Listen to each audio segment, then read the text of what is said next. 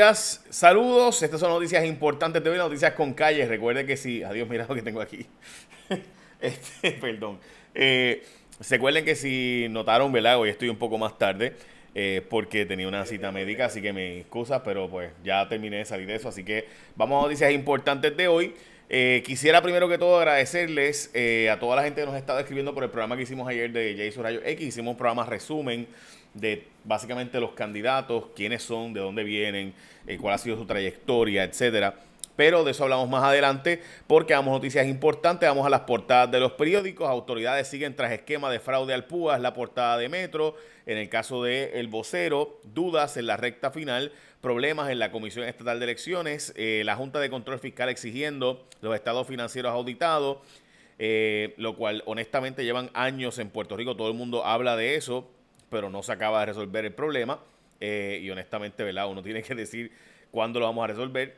No hay estado financiero auditado. Ya mismo les digo cuánto recaudó Hacienda. Para que vean que todos los candidatos que le hablen de propuestas tienen que hablarle de qué van a cortar. Le explico ahora por qué. Esta es la portada del periódico El Primera Hora, digo, el Nuevo Día, perdón. Atrasos en la Comisión Estatal de Elecciones para el evento electoral. La comisión no ha recibido todavía la totalidad de las papeletas, los sellos ni los maletines. Dicen los populares que le faltan montones de papeletas. Eh, y pese al panorama, el presidente Juan Ernesto Dávila estima que eh, podrán subsanar las carencias a tiempo. Veremos a ver. Recuerden que a la Comisión de Elecciones antes le prestaban todo el dinero y ahora, y le prestaba, la comisión tenía dinero y si no, como quiera que se lo cogía fiado y después lo pagaba. Ahora no. Eh, ahora tiene que pagar adelantado y eso es parte del problema. También en el caso del de, eh, periódico Primera Hora, la tasa de positividad en Puerto Rico pudiera tener problemas porque los expertos coinciden en que la disminución de pruebas y el retraso de informes impide tener, eh, usar ese dato como un dato tan eficiente. Así que ya saben, eso son las portadas de los periódicos de hoy. Como ven, de nuevo, la tasa de hospitalizaciones sigue en aumento, 507 personas había estado en 530 y pico, está en 507, así que por tanto podemos hablar de que se ha relativamente estabilizado la tasa de hospitalizaciones, que es la única a la larga de todas las métricas que tenemos realmente en la práctica. Como ven, 276 casos confirmados, 94 probables. Y hoy se reporta unos días con más muertes que hemos reportado en Puerto Rico sobre casos de COVID. Como les he hablado anteriormente, nueve muertes se reportan hoy. Salud reportó nueve decesos adicionales a causa del COVID sumando, ¿verdad? 246 como pueden ver en pantalla. Eh, las personas que escuchan esto, recuerden que pueden escucharnos, no tienen que verlo, pueden escucharlo a través de podcast. Todas las plataformas de podcast, estamos en todos los sistemas de audio. De hecho, esto empezó como un podcast, ahora es que tiene video podcast, pero originalmente todo era un podcast. Así que las muertes reportadas fueron de personas de más de 56 años, llegando a 94 casos probables. Se añadieron a las estadísticas también de eh, casos probables de COVID, pero 276 casos confirmados en el total. De nuevo, 7.684.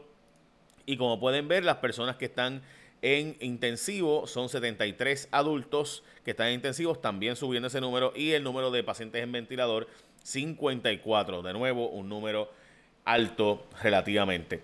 Así que vamos a las próximas noticias importantes de hoy. Jóvenes adultos son los casos confirmados. Mayormente siguen siendo chamacos o jóvenes de 20 a 29 años los que más se están contagiando, eh, diagnosticados, mientras que el renglón de 30 a 39 años es el segundo grupo con más casos según cifras del Departamento de Salud. A mí honestamente me preocupa bastante cuando veo la foto que usó el periódico de chamacos en la playa y eso, porque el problema es que el virus no se está propagando mucho así sino este, en lugares cerrados, según todos los informes. De hecho, eh, eh, se está usando, y es lo que estaba diciendo eh, analistas y personas ¿verdad? que trabajan en esto en los Estados Unidos, epidemiólogos, diciendo que el caso de los Marlins de la Florida, del equipo de pelota y también de San Luis, como ven, ellos han tenido contagios, pero no han contagiado a los otros equipos, a pesar de que han estado compartiendo en un lugar, pero el lugar es abierto. Así que, que mucha gente está planteando, bueno, pues ahí está la evidencia principal de que eh, es en lugares cerrados es una cosa, en lugares abiertos al aire libre es otra cosa. Cuando hay aire acondicionado reciclándose es una cosa, cuando eh, está al aire libre y hay eh, aire circulando, pues es otra cosa. Así que nada, les digo eso porque pues me parece interesante el que todavía tengamos esta noción de que la playa es el problema, este, cuando evidentemente pues los datos muestran, en, van hacia otra dirección. Bueno, eh, vamos a la próxima noticia importante de hoy. Eh, debo decirles que la salida de un miembro de la Junta de Control Fiscal, estamos hablando gente probablemente de uno de los banqueros más importantes de Puerto Rico, José Ramón González, es una persona que ha tenido una trayectoria bien interesante, no solo en Puerto Rico, sino en la banca de Nueva York y de los Estados Unidos. Pues él se fue de la Junta de Control Fiscal diciendo básicamente que eh, Puerto Rico debe concentrarse en su gobernanza, que Puerto Rico sí tiene posibilidades de salir bien hacia el futuro, pero que tiene que concentrarse en administrar correctamente el futuro de Puerto Rico y de la isla. Para ser específico, eh, él pidió, por ejemplo, que se publicaran los estados financieros auditados. Ustedes se acuerdan que antes los estados financieros auditados era el tema de todos los días. Pues yo me acuerdo de eso porque era bien interesante como antes ese era el único tema básicamente de en Puerto Rico, los estados financieros, estados financieros, estados financieros. Esa era la excusa que usaban para no darnos la, ley promesa para no pagar la deuda. Eh, así que eso fue toda una excusa y la demostración es ahora, como ven, no hay estados financieros auditados. Eh, hace más de 1.400 días que no pagamos la deuda y no hay un grito de júbilo ni de molestia ni nada por el estilo de que no haya estados financieros auditados. Ahora la Junta es que viene a volver a mencionar los estados financieros auditados, que antes era el tema todos los días. By the way, llegó 5G de ATT a Puerto Rico, la tecnología inalámbrica de 5G proporciona mayor rapidez, más conectividad y seguridad para mejores experiencias de streaming. Por ejemplo, ahora mismo si tuviera 5G, esto se está viendo full, lo escuchas bien, no hace loading, no hace este, ni el buffering ese que uno hace, ni nada por el estilo. Los videojuegos, los videochats, puedes hacer todo eso sin problemas sin desconexión, cámbiate a ATT, escoge una tarifa ilimitada y tu equipo 5G. Importante, tienes que tener equipo 5G. Mucha gente dice, ah, pero 5G, no, tienes que tener el equipo 5G para que veas la gran diferencia. Porque el problema es que muchos teléfonos todavía no son 5G. Eh, por ejemplo, iPhone todavía no son 5G, por ejemplo. Están, van el próximo se supone que sí. Así que es un ejemplo de la calidad del nivel de 5G Escoge tu tarifa ilimitada y tu equipo 5G dentro de la gran variedad de smartphones. Para más detalles puedes llamar al 939-545-1800. 545-1800, 939-545-1800. 5G de ATT ya está en Puerto Rico, obviamente con la gente de ATT, que le guste o no le guste, búsquenlo para que vean que es la más rápida en Puerto Rico, según todos los estudios de análisis que se han hecho. Bueno, eh, como les decía, las pruebas se siguen limitando en Puerto Rico. Pacientes que tienen síntomas, hospitalizados y embarazadas son de las poblaciones prioritarias para hacerse la prueba, según la guía del Departamento de Salud, pero muchísima otra gente, por ejemplo, eh, patronos le están pidiendo hacerse la prueba para poder regresar al trabajo y han tenido problemas para conseguir hacerse la prueba y mucha gente se está limitando la prueba a punto. Apunta hacia la judicatura un montón de gente vinculada al PNP, pero el caso obviamente que más ha llamado la atención es el de Wandimar Burgos. Esta es la persona que fue nombrada secretaria de Justicia por la gobernadora y que detuvo el referido contra la gobernadora, pues ahora está pidiendo ser jueza. Eh, y no solo ella, sino muchas personas, entre ellas también la hija de la, eh, de la alcaldesa de Ponce, que dijo, no, no, no, yo no estoy negociando que nombren a mi hija a la juez, a judicatura este, para endosar a Wanda Vázquez porque Mayita había estado como que con Pierluis y después estuvo como que con Wanda. Bueno, pues en fin, la cosa es que Ana Mateu eh, Meléndez, la licenciada, hija de la alcaldesa de Ponce, pues ha solicitado también ser ahora jueza. Eh, así que veremos a ver. Y Eduardo Rivera Juanatey, el secretario de eh, corrección, también está solicitando ser nominada, nominado, perdón, a la judicatura. Así que ya saben, gente, cuando desgraciadamente mucha gente se critica a la judicatura, pues es que ya saben los criterios políticos que desgraciada y tristemente entran ahí. Como les había dicho, Hacienda recauda 2.089 millones menos que el año fiscal 2020. ¿Por qué esto es tan importante, gente? Porque si el gobierno no tiene chavo, o sea, mucha gente dice, ah, la salud, gente, olvídate de la economía, es la salud, el único tema es la salud. Chévere, yo los entiendo, pero ¿con qué pagamos a los médicos? ¿Con qué pagamos los laboratorios? ¿Con qué pagamos los hospitales? Por eso es que gobernar requiere balance, requiere gente que sea experta en saber los pocos recursos que tenemos, a dónde los ubicamos. Porque, a como pueden ver, tenemos 2.089 millones menos el año fiscal. ¿Saben a cuánto suben las pensiones este año por la cantidad adicional de gente retirada? A 2.400 millones de dólares. O sea, hoy nos va a salir más caro mantener las pensiones que pagar el Departamento de Educación completo. O sea, pagarle a la gente que está trabajando sale menos caro que pagarle a los que ya están en el retiro. Y eso es un serio problema, particularmente cuando tienes 2.809 millones menos en recaudo en comparación. Así que todos los candidatos, gente, que le digan a ustedes propuestas, pregúntenle cómo lo va a poder hacer. porque todo tiene que ver con recortes. Va a tener que recortar. Y el impuesto a la foránea, gente, como ustedes saben, que es el que todo el mundo dice, no, el impuesto a la foránea. El impuesto a las foráneas, las foráneas tienen forma de no pagarlo uno y otro, pues, con que una de esas foráneas se vaya. Recuerden que el impuesto a las foráneas realmente lo pagan dos empresas, pero cinco son las que pagan la gran mayoría de ellos. Y con una de ellas que se vaya, ya básicamente no va a dar los fondos de nuevo. Todo está aprobado, no es mi opinión.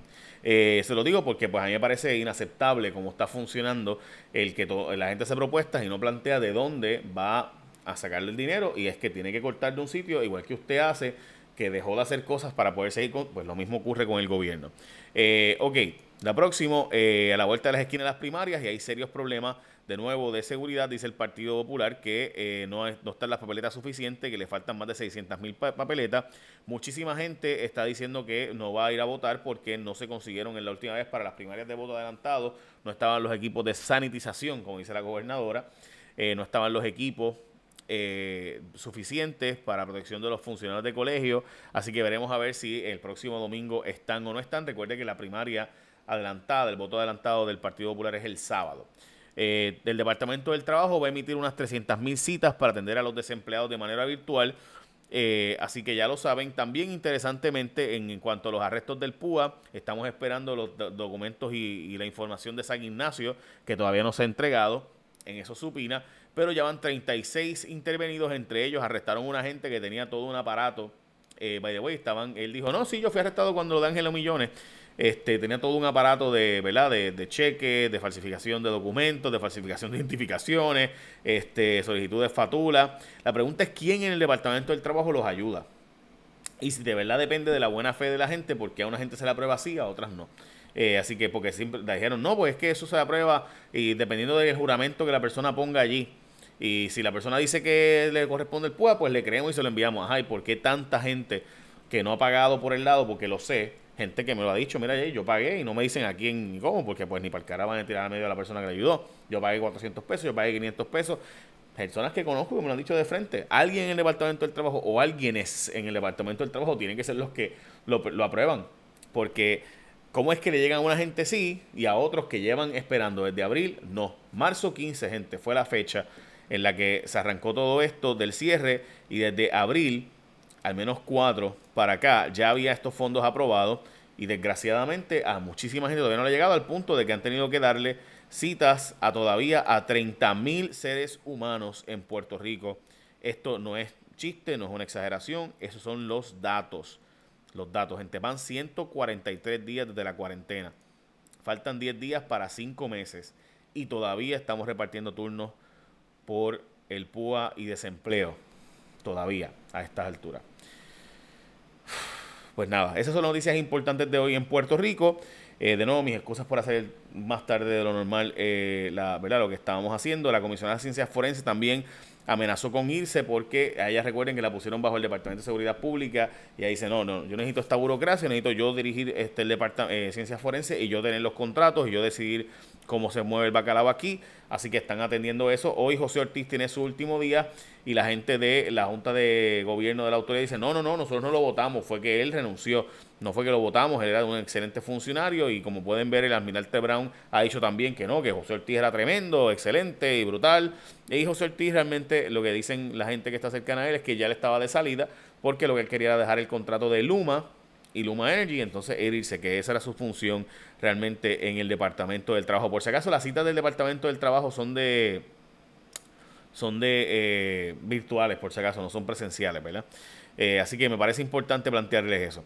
Esas son noticias más importantes de hoy y recuerda que ATT tiene ya la tecnología 5G en Puerto Rico. Si compras un equipo que sea 5G, vas a notar la enorme diferencia. La diferencia es absurda, es enorme. Los videojuegos, los videochats, eh, no va a ser loading, no va a ser buffering, no va a estar brincando. Es una cosa bien interesante. El streaming de vídeo, por ejemplo, para ver esto es, es otro nivel. Lo vas a notar.